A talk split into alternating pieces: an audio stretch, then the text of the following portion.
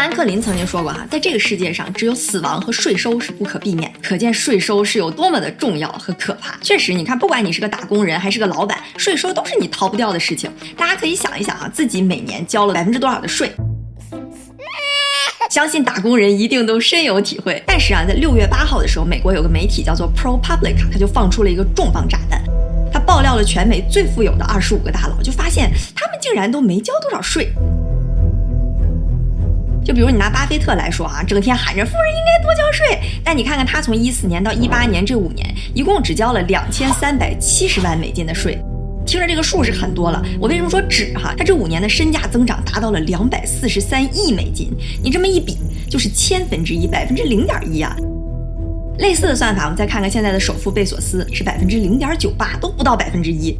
那你说，像咱们小林这样整天吭哧吭哧努力工作，还得交个百分之二三十、三四十的税，心里是不是非常的酸爽？所以今天呢，咱们就来聊一聊税收啊。一方面呢，咱们说一说这些大佬他们怎么就交了那么点的税。当然啊，我们不讨论那些什么偷税漏税、逃税这些非法的操作，也抛开道德和主观的层面，我们仅仅就是从合法合理避税的角度，看看他们是怎么操作的。大家也别一听是大佬就觉得和你一点关系都没有。咱们可以提高一下对税收的认知，之后你再听说谁哪个大佬又怎么避税了，到时候就微微一笑，心想，哎，这不就是小令当时讲的第二章第三节的第五个知识点吗？行，废话少说，我们开始。声明一下，本视频不包括任何税务建议，大家如果有具体的问题，还请咨询专业税务人士。其实说税收呢，简单来讲哈，就是政府会从你的获利当中收取一部分的比例。当然，实际的情况非常的复杂，税法本身就是一个很让人头疼的东西。小林总结哈，和我们收入获利相关的税，主要啊就分这么三大类。第一种呢，就是直接收入。非常简单，我去九九六上班，我是个码农，我拿工资；我去餐厅打工，我拿工资；我把房子租给别人，我赚钱啊。这些类别啊，虽然各种各样，说白了就是实打实的收入。这部分呢，一般就是我们要交一个所得税或者收入税，这应该也是我们最熟悉的一个税种哈，因为大家基本你只要工作就都得交，最高呢能达到差不多百分之四五十。第二类呢叫做投资增值税。就比如说，我们买个房子、炒个股票，或者做个艺术品投资，买的这个东西呢增值了，增值的部分就要交一定的税。这个税在欧美国家是比较常见的，像在欧洲呢，这个数字普遍能达到百分之二十到百分之三十。国内现在基本上还是不收增值税的，所以有的时候有些国内的朋友要到海外投资哈，一看就说，哎，怎么还要交增值税？我赚了钱赚了钱还要交税？What？我跟海外的朋友聊投资哈，他们听说国内没有增值税，也非常的惊讶，说啊，中国都没有增值税？What？第三种哈，简单来说叫白给的钱。这个呢就是遗产税，那政府也得从里边抽一部分啊。在一些欧美国家甚至都高的离谱，但国内现在还是没有这个税。OK，好，那现在收入税、增值税、遗产税这三个啊，我们就简单说完了。下面呢，咱们来看看这些大佬到底都是怎么操作的。咱先说这个直接收入啊。这收入税怎么算呢？就是你的收入乘以这个税率，然后收入这块呢，一般来讲是你要纳税的收入，再减去一个可以抵扣的成本，把这个括起来乘一个收益。所以要想避税呢，无非就是从这三个点去下手。最直接的就是减少税收收益。一般富豪都有一个公司，都是公司的什么大佬、二老，对吧？大佬就可以跟董事会说了，就说，哎，你看你们就别给我发那么高工资了，发工资弄得高，然后还得被外边骂，你们哈就一丢丢意思一下，就给我，比如说发一块钱，这样我对外也是个伪光正的形象，对内呢，我还能减少一下我自己的税基。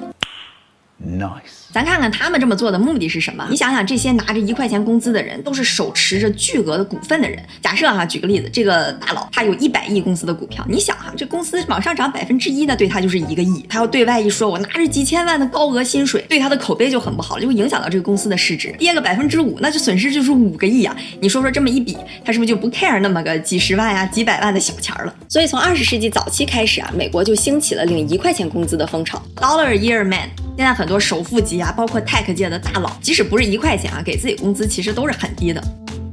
而且啊，你说这拿一块钱工资，真的就是不拿工资吗？哎，这个我们一会儿再说。好，我们接着看这个公式哈。讲完了收益，下一步呢，就是要增加抵扣的成本，就叫 deductible。这个怎么解释呢？因为对我们一般人来讲哈，我们生活当中的一些开销都是用我们税后工资去支付的。比如说啊，你赚一万块钱的工资，交了百分之二十的税，你剩八千块钱。然后你买了一个电脑，花了五千块钱，这时候你剩了三千块钱。对吧？但富豪他们不是这么搞的，因为富豪都有公司，对吧？他们要买一个电脑，这个电脑呢就可以充公用。换句话说呢，就是这五千块钱的电脑是可以作为一个成本给抵扣进去的。这样的话呢，就变成你一万块钱收入，先买五千块钱电脑，剩下五千块钱再交税，到手就是四千块钱。哎，是不是比刚才就省了？他们可以用各种的手段，只要是和公司的开销相关的，哎，我就都可以作为成本去抵税。所以呢，你看啊，赚钱的时候我能低调就低调，能不吭声就不吭声。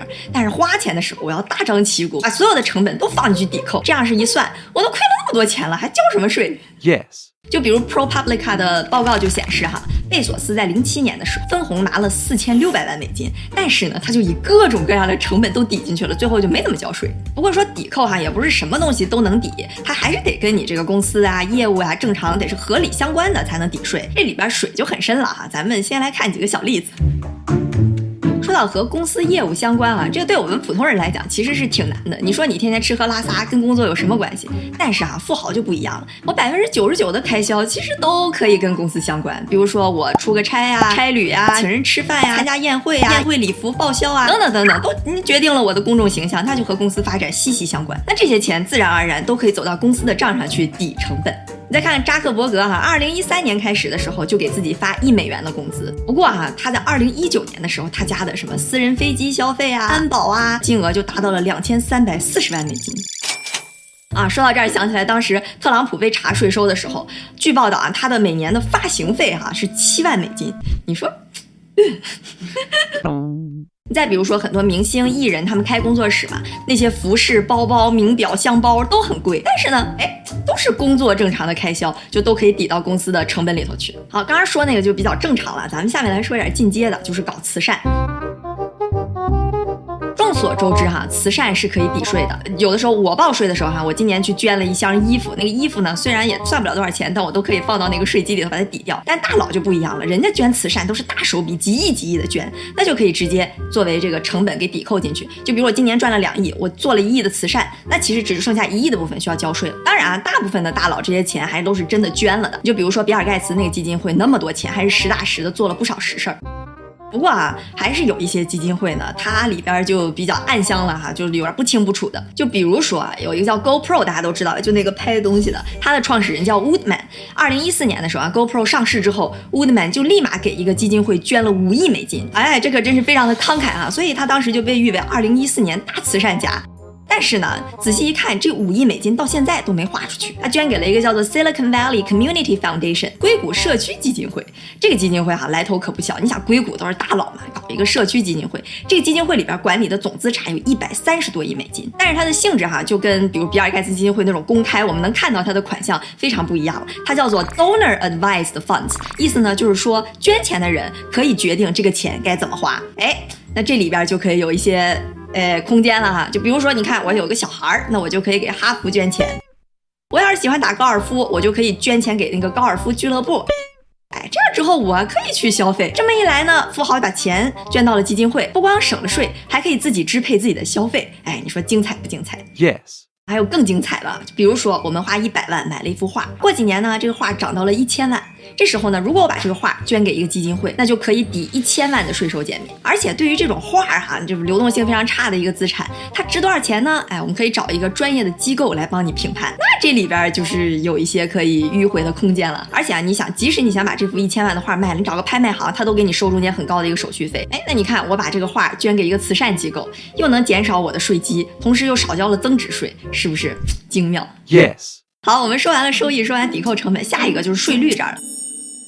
这个怎么操作呢？其实啊，就是把我们收入从一个高税率的类别，把它降到一个低税率的类别。就比如说美国啊，特朗普上任之后，他是把公司税从百分之三十五下调到了百分之二十一。那假设有一些人他的个人所得税是在百分之四十左右，那这种情况下呢，如果把赚的钱从自己算成公司，是不是就能中间省了大概百分之二十的税？这也是为什么有的时候我们看明星开工作室啊，他们如果赚钱是以个人的名义赚的话，就要交个人所得税。但你如果开个公司开工作室呢，他就是按公司的企业税来交，这个就。比个人所得税要低很多。再比如啊，对公司来讲，根据这个公司所在的地点，它的税率也是非常不一样的。所以你看到很多公司开在什么霍尔果斯啊、开曼群岛啊，就因为这些地方的税率非常低。你看开曼群岛，它那注册的公司有十万家，比当地的人口都多。所以你看，就是人往高处走，水往低处流，钱往税低的地方走，哎，就是这么个道理。好，我们刚刚说了这么多方法哈，都是规避收入税的。但是这对这些富豪来讲哈，其实就是毛毛雨。因为我们刚刚说他们的财富积累和增长，主要还是靠公司的股价增长和市值的增长。比如说伊朗马斯克，二零二零年的时候身价涨了一千亿美金。那你说，就算他有个几千万甚至几亿美金的收入，这不就是毛毛雨吗？所以对于像股票这种资产增值类的，就说到我们刚才说的第二类，就是增值税。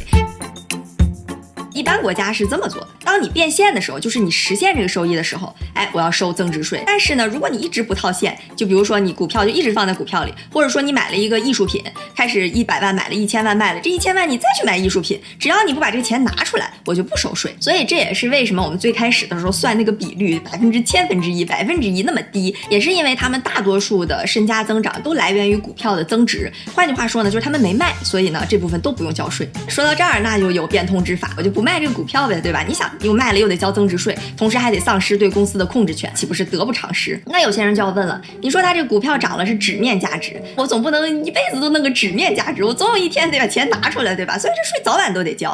哎，还真不是这样，这就引出来了我们说富豪避税的一个非常重要的操作，就是对他们来讲哈，纸面价值也是价值。这个价值呢，我不用拿出来花，但是我可以用它去借债。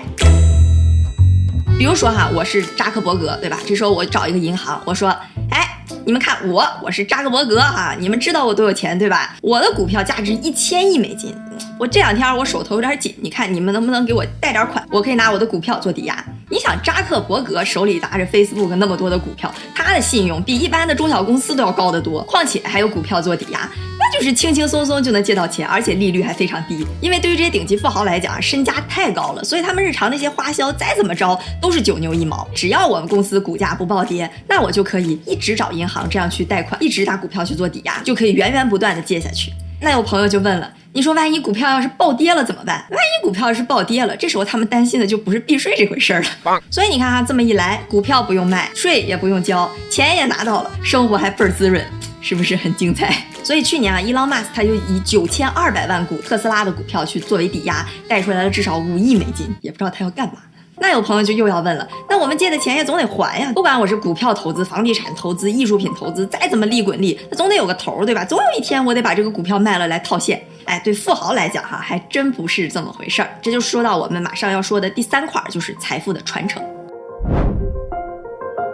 这些富豪，他们财富在不断的积累，同时他去抵押借钱，他的负债也在不断的增加。他们就这么一点一点在构建自己的商业帝国。那总有一天是要传递给下一代的。我们刚刚说了，只有死亡和税收是不可避免，而传承呢，就是刚刚我们说的整个这个循环的头。我们以美国为例哈，这个钱传到他子女手里的时候，之前资产增值的部分就不用交税了。但是呢，这个子女需要交一个遗产税。我们都知道哈，遗产税是非常高的，在很多国家都能高达百分之五十。那问题就来了，你说这些富豪傻吗？攒了攒了，比了一辈子，最后还要交个百分之五十的税？答案显然是否定的，因为这些遗产税其实也，你不能说它是个摆设，但是确实有挺多方法可以绕过它。就比如说之前我们讲到的不可撤销信托，哎，富豪把钱放到一个信托里，传承给自己的子女，既避免了税，同时呢，自己还可以往里加一些附加的条款。再比如说，你建立一个家族慈善基金会，这时候你把钱放进去，刚刚我们说的那些税全都是减免的，并且呢，这些基金会他们的投资收益是不需要交税的，这样就可以把这个基金会直接传承给子女。好，你看哈，经过刚刚我们说的这一系列的操作，富豪就给自己的财富形成了一个非常完美的闭环。当你的财富积累到一定的规模的时候啊，你就可以请这些专门的税务呀、会计师来帮你进行一套长期的税务规划，比如说降低工资、税收减免、减低税率、贷款等等一系列的操作，就可以保证财富照样积累，钱照样花，之后呢再传承给下一代。当然，我们抛开这些道德评价，就仅仅通过这些操作来说哈，哎，不得不说，还玩法真的是溜。下一个能操作的空间。就是这五几亿的收入，不就是毛毛雨吗？众所周众所周知。